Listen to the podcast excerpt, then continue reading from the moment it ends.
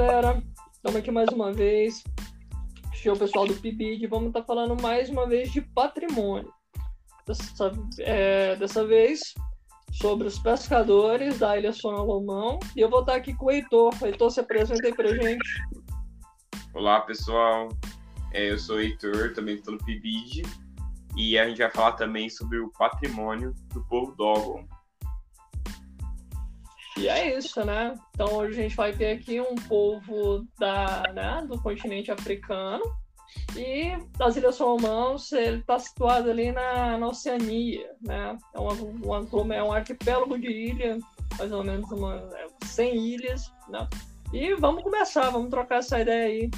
Como é Sim. é que é essa relação do patrimônio, manda ver. É, o povo Dogon, eles habitam, assim, lá na, no Mali, no país de Mali. Eles ficam nas escarpas de Bandiagara.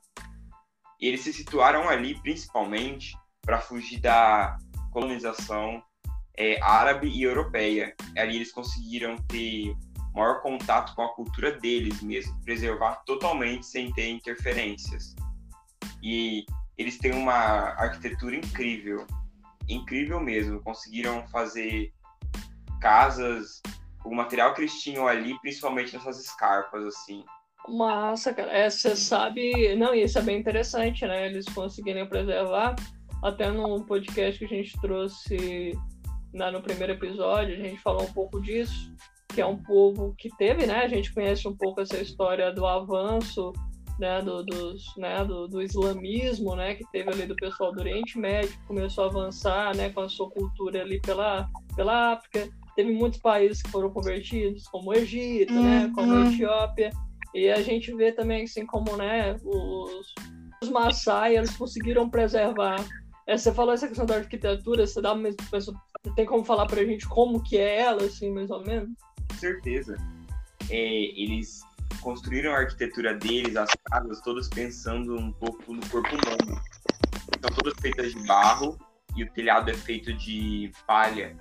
Por exemplo, na cabeça, que seria um corpo humano deitado de barriga para cima. Na cabeça ficam os principais líderes da aldeia, os professores, as escolas e as questões religiosas. Aí, com o tronco e os outros membros, que seriam os braços as pernas, ficam as casas das pessoas. Tudo isso realinhado com o céu, com assim, Sirius 1, Sirius A e Sirius B. Massa, que interessante. Eu lembro que a gente conversou um pouco antes da, né, de começar a, a nessa para um pouco falar, escolher os temas do podcast, você disse que eles parecem que tinham um conhecimento astronômico, essa relação com as estrelas, né? Eles são um povo que acredita muito na, no céu, nas estrelas. Principalmente que é a maior, maiores curiosidades e que as pessoas mais estudam, antropólogos e tudo mais, é a questão deles terem contato com a Sirius B, que é uma estrela que é invisível ao olho nu e eles já conseguem ver essa estrela, sabe? Eles sabem o tamanho dela, que ela é uma estrela que ela é invisível ao olho nu, né? E ela é do tamanho da Terra. E ela é ofuscada pelo brilho da Sirius A, tá perto dela. Seria como se a Sirius B estaria uma distância, assim, mais ou menos a, pelo telescópio da Lua da Terra. E aí, eles já conseguiam ter contato com isso. E eles acreditam muito que eles foram visitados pelas entidades espirituais deles, são de lá, viajantes do tempo, planeta Sirius que é um planeta. Que da hora, que da hora. Uh, você tem ideia, assim, mais ou menos, uh, desde quando eles começam, é, essa identidade começa a ficar presente ali com aquele povo, você falou mesmo, né, sobre que ah, essa é a investigação antropológica deles, tipo Sim. assim, é, são de antes de Cristo e tal, assim. Então, estudos europeus falam que eles descobriram a Sirius B no começo do século XIX com a ascensão da colonização. Mas eles já vinham tendo, porque eles têm uma festa que acontece de 50 a 50 anos, que é exatamente o tempo que Sirius B dá a volta em si, que Sirius B dá a volta em si mesma. Eles fazem essa festa que se chama SIG, SIG, onde eles colocam máscaras, roupas. E eles fazem essa festa em homenagem a Sirius B, que foi o tempo que o, eles vieram de cá. Os europeus acreditam que eles descobriram Sirius B com a colonização. Mas eles acreditam nesses viajantes extraterrestres, pessoas que vieram de lá para cá. Entendo, entendo. E provavelmente eles nem se intitularam, eles nem titulavam, né? Colocavam essa, né, essa ideia de que eram extraterrestres. Né? Talvez eles nem interpretaram dessa forma. Essa talvez seja uma, uma interpretação que os europeus têm sobre a interpretação deles. Né? Sim, para eles entidades, são espíritos da cultura religiosa deles. São pessoas que, segundo as características deles, são características de anfíbios, com corpo de peixe, tem a ver com a religiosidade deles foram transmutados como extraterrestres pela questão ocidental. Provavelmente, então, as máscaras, as roupas, até nessas cerimônias, também denotam isso, né? Mais ou menos, talvez, a forma que eles, que eles é, interpretam, né? Que eles expressam é, as divindades que eles acreditam. Eles acreditam que essas entidades têm um nome de nome por isso das máscaras, é sempre o espírito de um gnomo que está guiando eles, trazendo conhecimento desses viajantes. Pessoas que vieram do Sirius B. E é, é legal pensar sobre isso, que, por exemplo, Beyoncé, no novo álbum dela, né, The Black King, na música Find Your, Find Your Way Back, ela traz essa questão da Sirius, nas roupas, que são todas com muito brilho, um planeta distante, fazendo alusão a esse povo, que é um povo de muita cultura e saberes ancestrais, sabe? Antes mesmo do homem branco ter contato com isso. É muito legal, né? A gente fica, assim, eu acho muito interessante essa questão uh, do patrimônio se manter, né? E a cultura desse povo, né? Assim, principalmente esses povos, eu não sei, eles têm uma. Eles têm uma escrita algum tipo de escrita, é um povo assim de, de tradição oral e tal. Sim, eles têm, durante essa festa de 50 anos, que é o SIG, eles falam, os jovens ficam em um lugar reservado, eles falam apenas a língua dos, dos passados, antepassados. Uma língua com a qual a gente não tem contato, as pessoas não sabem decifrar essa língua que eles falam. a escrita que é deles, que é, não tem conhecimento, a gente não consegue ter conhecimento sobre ela, sabe?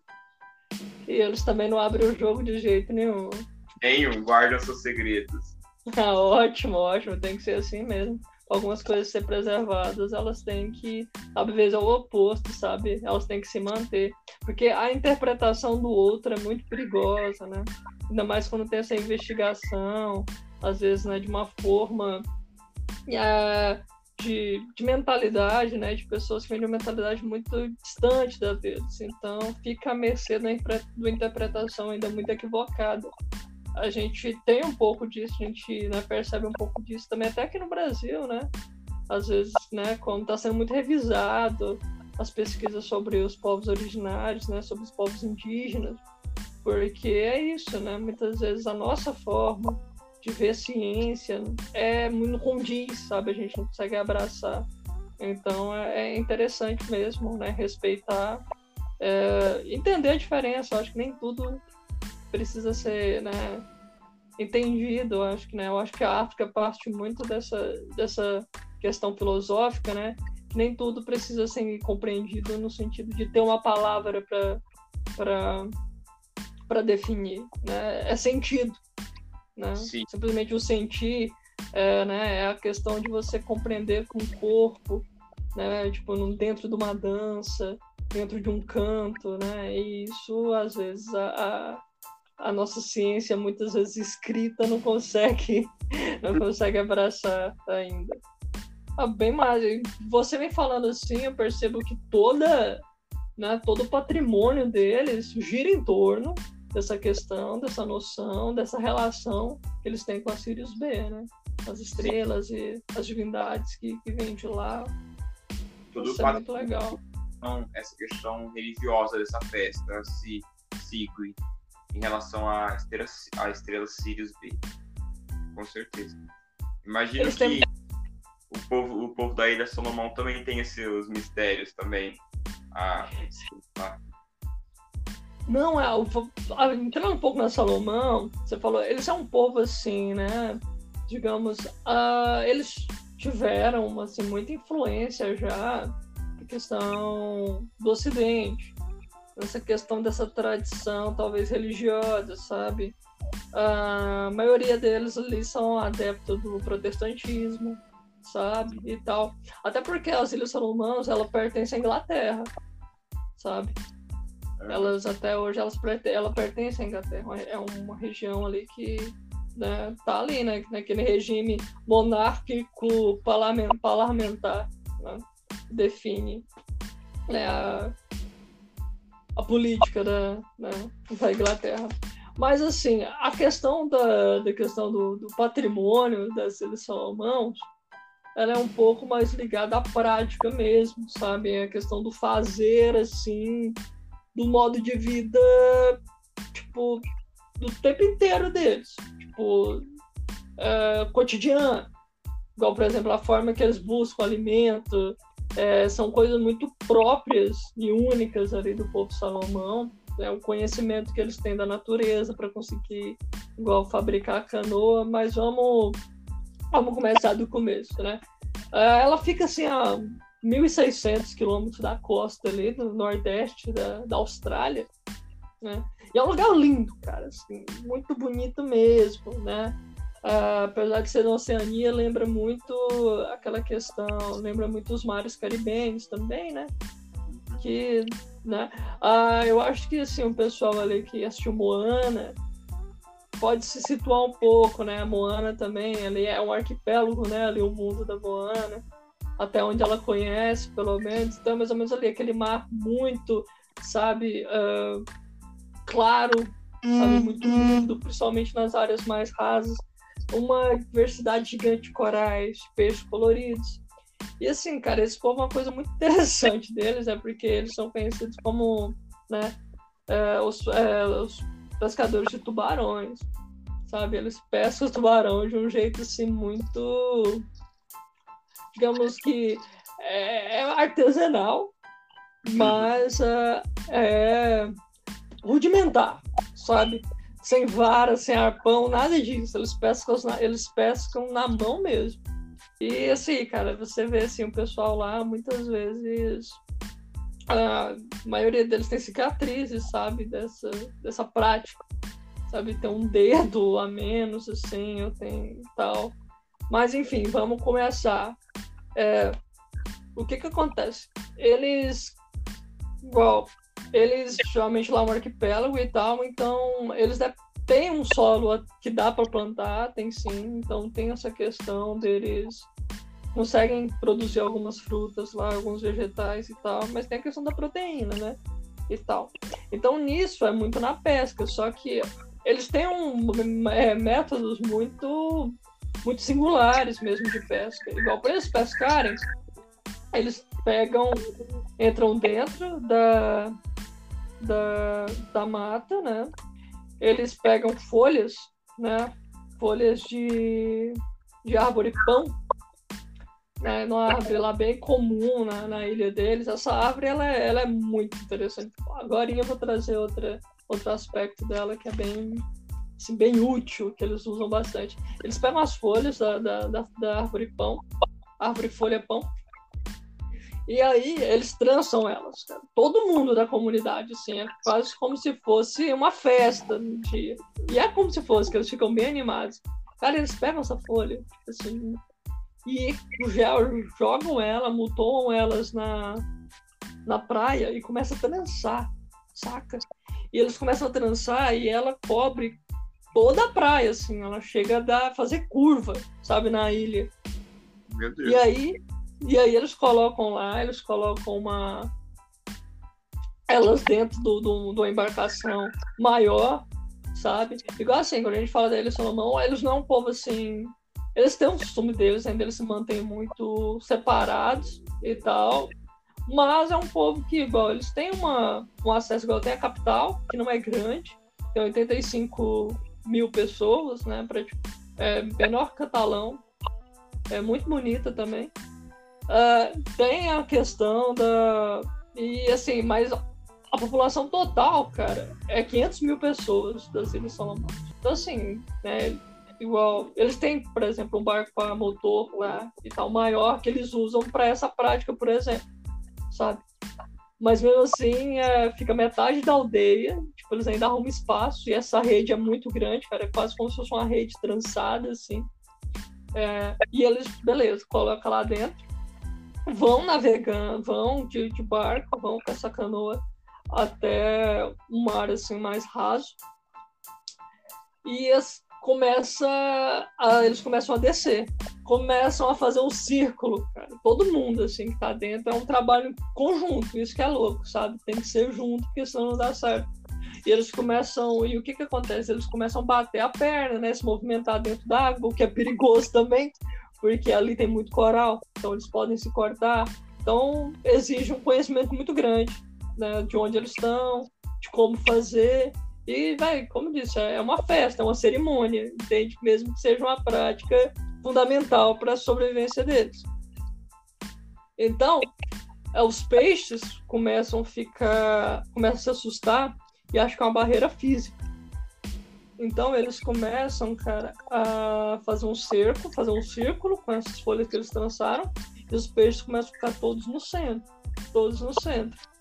Quando o peixe está, tá, quando o círculo está bem pequeno e o peixe está no centro, eles jogam uma, uma, uma rede por baixo e ergue. E eles pegam, tipo, centenas de peixes de uma vez, saca? Assim. Então, é essa questão, né? Isso é um patrimônio, né? A gente percebe aqui dois tipos de patrimônio, né? Assim como você também citou, uh, que é um patrimônio físico na questão de você construir, né, de estar lá, a gente olha, pega nessa questão da, dessa, dessa barreira que eles criam de folhagem, assim como a gente vê também, você falou, né, das máscaras, das roupas, né, que o, os, os, Isso. É, e também o patrimônio né, cultural da prática, né, do fazer, igual você falou do ritual e aqui desse, né, dessa prática de caça, desse modo de caçar, que é um patrimônio, sim. Né? E isso é passado a geração, sabe? É algo que tem que ser visto, é algo que você tem que ser, tem que ser praticado, né? Que às vezes só olhar não é coisa que você olha, olha, aprende, é algo assim experimentado, vivenciado, né? Então tem essa parte. Aí outra coisa interessante, é, o que é muito comum neles lá, é umas canoas as canoas que eles fazem também uh, do tronco da árvore pão, né? E tal. É, árvore folha pão. E elas são tipo uns caiaques, cara, assim, elas são bem pequenas, sabe, assim, bem estáveis, então também exige uma técnica de equilíbrio gigante. E eles vão para mar aberto, eles caçam os tubarões dessas canoas. E elas são muito fáceis de virar, muito fáceis de virar. É, e assim, aí tem essa questão, o que que acontece, cara? A folha-pão, ela solta uma seiva, que é uma, uma cola natural. Assim, cara, ela tem uma seiva tão poderosa que tem que ter um jeito certo de cortar é, a árvore, né? Na hora que, pra, que for né, construir a canoa. Porque se a seiva voa em você, a pele pode grudar no machado e isso pode. Cara, sua mão a pele de sua mão fica grudada lá, sabe? Fica em carne viva. Então, assim, olha que cola natural. Eu, eu tinha citado eles no primeiro podcast que, que eu fiz aqui, que eu queria falar muito deles. Porque, cara, tem essa questão, sabe? É esse conhecimento que eles têm na natureza e a forma que eles usam ela, né, para para sua sobrevivência ali naquele lugar. Então, yeah. então ele pode falar. Eu tava refletindo, né? Eles também não eles utilizam de tudo, né, da árvore, não é só arrancado das folhas. Sim, eles utilizam né? de tudo, é uma coisa sustentável, né? Com certeza, não, e eles têm, eles têm essa noção, né, e tal. Ah, igual que nem outra, outra alternativa que eles têm de, né, de consumir proteína são os caranguejos, cara. E lá, tipo, é a maior espécie de caranguejo do mundo, tá lá. Os bichos são gigantes, tipo, um filhote é mais que dois palmos de um homem adulto, sabe? Tipo assim, caranguejo tora Meu dedo, Deus. sabe? Sim. Aí o que que acontece? Eles fazem, não é, pra ter noção, esse caranguejo ele se alimenta de coco. Então, assim, as patas dele são feitas para quebrar casca de coco, cara. Então imagina o que que eles fazem com o dedo, sabe? Então, assim, o que que eles fazem? Eles fazem armadilhas para os caranguejos ah, ficarem... ah, eles pegam, quebram um coco e colocam fincado na estaca. Os caranguejos espera dar a noite, que eles saem à noite para se alimentar. Eles vão lá vigiar, né? Ver as armadilhas. Aí, quando eles veem os caranguejos lá comendo, eles vão, pegam, né? E comem. Só que é o seguinte: esse caranguejo ele demora cinco anos para chegar à maturidade sexual, para poder se reproduzir. Então, quando eles veem que é filhote, eles não comem. Eles só comem caranguejo adulto. Os filhotes eles não deixam embora, sabe? Então, sabe, eles têm essa noção, sabe? Eles têm esse, essa questão do respeito. E que também, né, essa coisa, se eles comerem os filhotes, a população de caranguejo diminui, e aí eles podem ficar, né, a, a, faltar, né, dessa fonte poderosa, né, de, de, de nutriente. Então, E assim, mais... assim, É, com certeza. E assim, que você falou, né? Eles vivem assim, igual. É, a gente vê um pouco, acho que. Sei lá, eu acho que eu falando aqui do meu lado nerd um pouco, né? Quem jogou ali o Assassin's Creed Black Flag, né? Eu sei lá, quem já assistiu um pouco de Piratas do Caribe, de alguns lugares mostra aquelas casas meio que de pau a pique, de telhado de palha, meio alto, assim, às vezes para se adaptar ao nível da maré, que às vezes sobe, mais ou menos assim, sabe? Eles usam Uhum. muito bambu, fazem umas, umas casas um pouco elevadas lá, jogam uma palha e colocam, né, madeira do lado, pau a pique, assim, e tal. Mas enfim, caça de tubarão agora. Então, cara, depois disso, da canoa é, pronta e tal, tem essa questão da pesca do tubarão, né? Que é isso mesmo, é quase uma questão é, igual é uma tá vinculado à identidade deles, sabe? Ah, e eles vão lá e tipo os tubarões lá são bem ah, né? São aquelas tipo é tubarão martelo, tubarão tigre e tal assim. Nossa, Tubarão é. é. e assim, eles vão, cara, mar aberto nesses canoinhos. Vira fácil pra caramba. Aí antes disso, cara, eles têm que pescar. Eles têm que pescar isca, né? Que sim. eles geralmente usam peixinhos, ah, uns peixinhos coloridos. Outra coisa foda aqui também, então, cara, eles usam, eles pescam como se fosse tipo um arco e flecha, saca? Aquático. Eles mergulham e acham o peixinho lá que eles querem, fisgam ele com um- uma flecha, sabe? Embaixo d'água, cara, mergulhando. É sabe? muito conhecimento, né? Ancestral. Cara, é muito conhecimento. E isso, assim, muita, muita técnica, né, cara? Assim, uma coisa que, que ninguém que começa a fazer igual, não é assim, sabe? Você realmente tem que estar vivendo naquilo ali para fazer. Aí, tipo assim, os, os mergulhadores mais experientes, cara, eles dão conta de ficar de 4 a 6 minutos na profundidade de 18 metros, sabe? Então, assim, cara, Nossa, isso tipo, é mergulho livre, sabe? Mergulho livre, cara. é uma evolução, né? Muito Não é adaptação, né? Toda adaptação biológica aquilo ali. Então, assim, beleza, eles pescam essa, essa isca, né? Pescam esse peixe. Aí eles também têm, eles confeccionam uma espécie de chocalho, né? Porque eles têm essa noção, né? É comprovado que o som embaixo da água, tipo o som de, de chocalho, ele viaja quatro vezes mais rápido do que no ar. Então, assim, de uma maneira empírica, eles já sabiam disso. Então, eles usam isso na pesca também. Eles vão pro mar aberto. Aí eles balançam o chocalho e os, os tubarões são muito sensíveis a, a vibrações na água, né? Isso chama atenção. E eles pegam e jogam o peixinho lá. O peixinho que usou de isca. Quando o tubarão vem, cara, eles pegam e, né, fisga esse anzol com a isca. E aí aquela luta, bicho, no braço mesmo, cara. Do braço com o tubarão. Saca? E aí eles jogam, eles têm que eles colocam, é, cansam o tubarão, colocam eles perto da canoa e matam e jogam ele por dentro da. da. do barco, né? Do barquinho. Que é, é um caiaque, sabe? É um caiaque, aquilo lá. E, Coloca assim, um tubarão gigantesco. gigantesco. Não, é, é bem grande, pois é nisso que geralmente acontecem os acidentes, né? Sim. Sim. Isso que geralmente acontece nos acidentes. Tipo, mas tem muito deles ali que não tem dedo e tal. Saca? É assim, igual por conta disso, por conta dessa prática.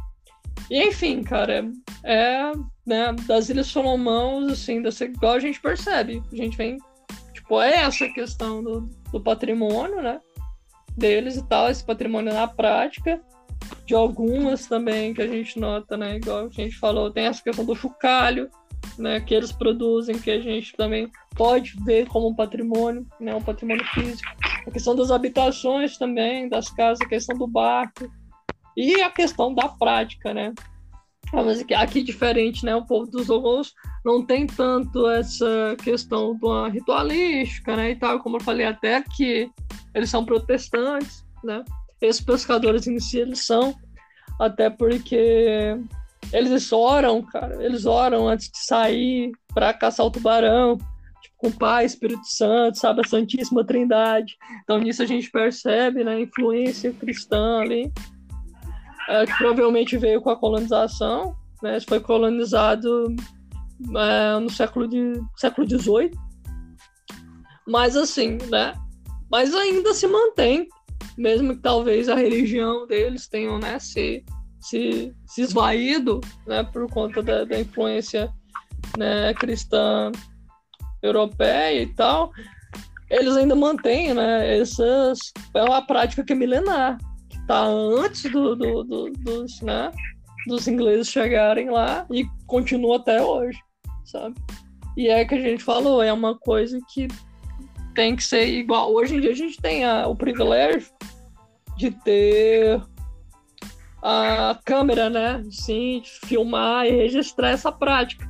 Porque antigamente ou você via ou era escrita, né? Sim, e sim. assim, é, é, muito, ainda é muito vago, principalmente quando a gente fala né, dessas expressões culturais tão, tão complexas, né, cara? É, é muito difícil você acessar ela só pela escrita. Então, o ver, né? O ver já fica melhor de entender, fica mais fácil de entender, né? Então tem é, essa questão, é, né? Do patrimônio o, digital também. Sim, um patrimônio. Sim, um patrimônio é, por, é, exemplo, por exemplo, o povo Dogon, né? né? Eles eram, Eles eram acessíveis, acessíveis né? não tinham, não tinham tanto contato, contato. Com a, Com a ocidentalização, ocidentalização, né? né? Começou, começou a, Eles começaram, começaram a lidar com, com metalúrgicas, metalúrgicas também. também além só, além da, colheita. só da colheita. Assim como, assim eles, como tiveram, eles tiveram o povo, o povo da Ilha de Salomão, Ilha de Salomão teve, teve, a questão, a questão religiosa, religiosa eles tiveram, tiveram a questão, a questão é, é, da manufatura, da manufatura deles. deles. Não entendo, não, mas é, mas é isso, sabe? Assim, eu acho que o mundo sabe, independente assim, né, que a gente vê que muitas relações são forçadas, né? Isso acontece muito, a gente vê isso em, todo o contexto histórico, que algumas relações são forçadas, mas forçadas ou não, ah, de todo jeito, assim, essas os saberes eles transitam, né? Os saberes eles transitam, né? O interessante é isso, é assim, lógico que é muito mais viável quando ele vem de forma consentida, né, quando tem um consentimento da, né, da, do povo, da sociedade que vai aderir a esses saberes para né, a melhora de vida deles ali. Uh, e isso acontece mesmo, sabe? Isso acontece mesmo. Então é isso, pessoal. A gente fica por aqui. Espero que vocês tenham gostado. Até porque o podcast já tá ficando grande demais, né? Isso sim, se, vocês quiserem saber mais, pesquisem mesmo. Pesquisem sobre, né? Vejam as fotos, vejam vídeos e tal. Uh, tem alguns documentários né, dos pescadores da, da Ilha Salomão, tem um documentário da National. Uh, e vão atrás, sabe? Isso aqui é só uma porta de entrada e para trazer essa perspectiva, né? Essas, do que é um patrimônio. E talvez vocês assistindo, vendo com seus olhos, vocês conseguem identificar, interpretar patrimônios além do que a gente conseguiu discutir aqui e observar. É, o mesmo eu digo pro povo Dogon.